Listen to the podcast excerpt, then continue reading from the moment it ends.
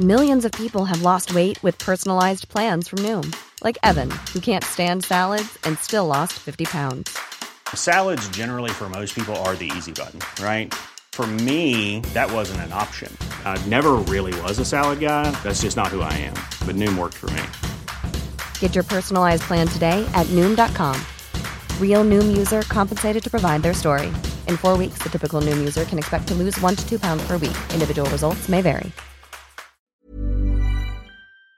Doctor Mauricio Rodríguez Álvarez, académico de la Facultad de Medicina, vocero de la Comisión de COVID-19 de la UNAM. ¿Cómo estás, doctor Mauricio? Gracias que estás con nosotros. Buenas tardes. Hola, Javier. Muy buenas tardes. Muchas gracias por invitarme. Saludos a su auditorio. Al contrario, es un gusto. ¿Cómo, cómo debiéramos, a ver, cómo debiéramos imaginar, Mauricio, el regreso. Cuando digo imaginar, no estoy hablando como de así, del deber ser, ¿no? Sino cómo, qué tendríamos que pensar, qué tendríamos que atender, qué tendríamos que hacer los ciudadanos. ¿Qué han ido viendo ustedes desde la UNAM sobre el tema? Eh?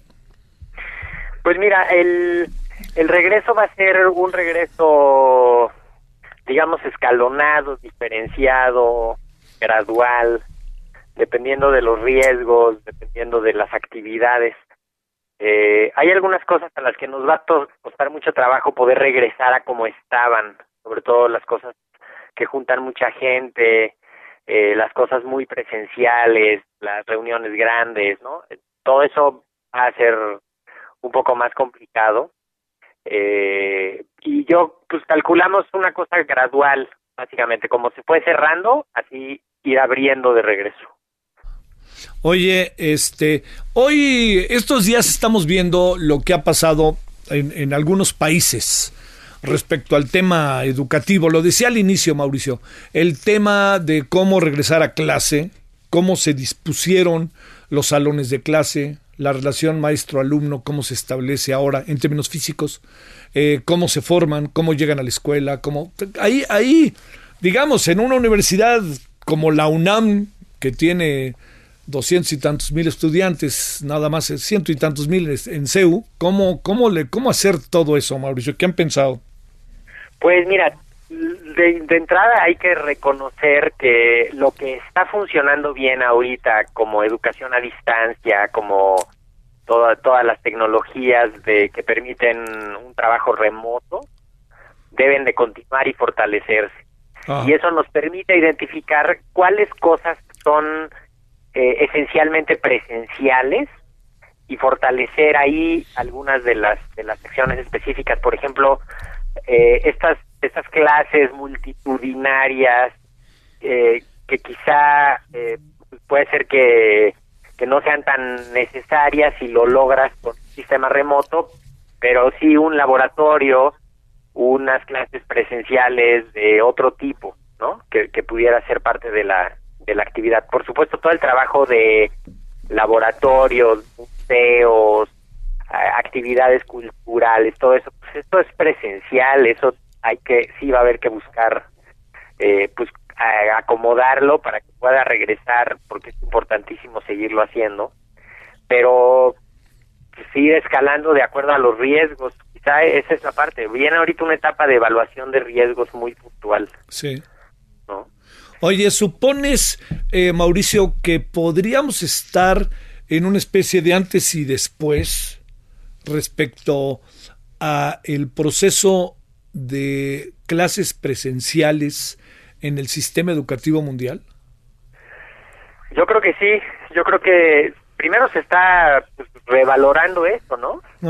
Lo, lo, teníamos medio pues como en como en una categoría diferente, pero tiene un valor muy importante la, la educación a distancia. Entonces se tiene que replantear su su capacidad, sus características, eh, regresar a las cosas meramente esenciales que requieran la presencia y la, la acción de la escuela, pero sí sí vamos a tener un, o sea, sí claramente un antes y un después, ¿no? Sobre todo en cosas de equipamiento, de destrezas, de en cómo enfocar con estas tecnologías, ¿no? Ahora estamos viendo escuelas, eh, por ahí daba el rector la, la cifra de en cuánto tiempo se implementaron alrededor de 6.000 aulas virtuales de la UNAM, sí. que ya que ya llegan a ser decenas de miles, ¿no? Eh, y pues tener esa capacidad de adaptación es fundamental para la parte educativa meramente, ¿no? Todas las otras actividades pues van a tener que coordinarse de acuerdo a sus riesgos y hacer un regreso escalonado y con un regreso muy dinámico, ¿eh? Hay que estar preparados para de pronto decir, pues hay un brote por aquí, se cierra unos días, este, así. Sí, claro, sí, sí, sí. Oye, tendría, a ver, fíjate, algo que, que uh, hemos ahí medio debatido, tendría una especie, bueno, hasta donde es posible, ¿verdad? Una obligación, lo digo en términos hasta donde es posible, Mauricio, que la UNAM, el POLI, que las empresas hicieran pruebas a todos los que integran sus comunidades? Pues mira, lo de las pruebas es un barril sin fondo, ¿eh? Sí. Porque te puedo hacer una prueba y que hoy te salga negativa y pasado mañana empiezas con signos y síntomas y te voy a tener que hacer otra. Sí. Y, y eso de pronto es, si se hace un barril sin fondo. Hay unas estrategias que, por ejemplo, el estado de Nebraska en Estados Unidos está eh, aplicando, que es hacer unas pruebas como como juntar cinco pruebas en una y si te salen negativas, las cinco son negativas. y si te sale una positiva, pues ya repites algunas de las que tengan más riesgo o algo así. Pero como estrategias, sin duda sí va a haber que tener más capacidad para hacer pruebas, para detectar rápido casos y sus contactos, para poder accionar, ¿no? Sí. O sea, eso vamos a tener que hacerlo. A ver, la otra cosa, hemos este... ¿Qué podrá decir mañana el gobierno? Eh? ¿Qué supones? Conste que sé que te pongo en apuros, Mauricio. Este, pero ¿qué podrá decir mañana? ¿Qué nos, qué, qué, digamos, qué, qué, puede estar a la mano empezar a hacer? Pues mira, lo que hay que empezar a hacer es eh, identificar las actividades que se hacen hacia el interior de las, de las empresas, escuelas, comunidades, ¿no? Sí.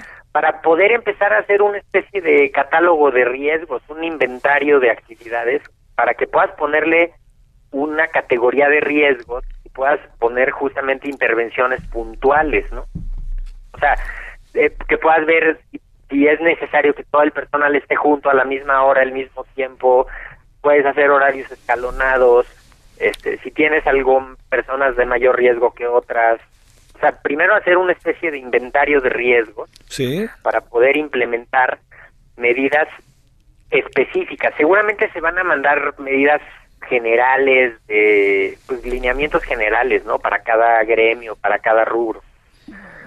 Pero hay que pensar que tiene que ser un trabajo además muy coordinado sí, con, claro. con, todos los involucrados, ¿no? Sí.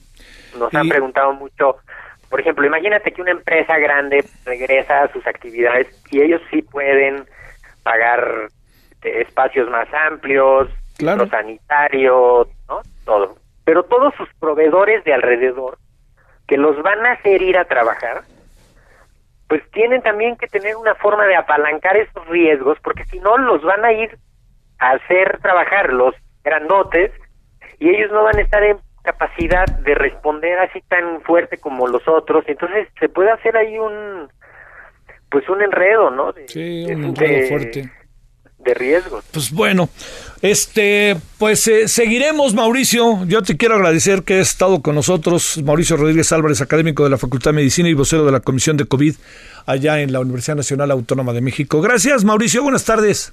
Muchísimas gracias, Javier. Un abrazo. Saludos.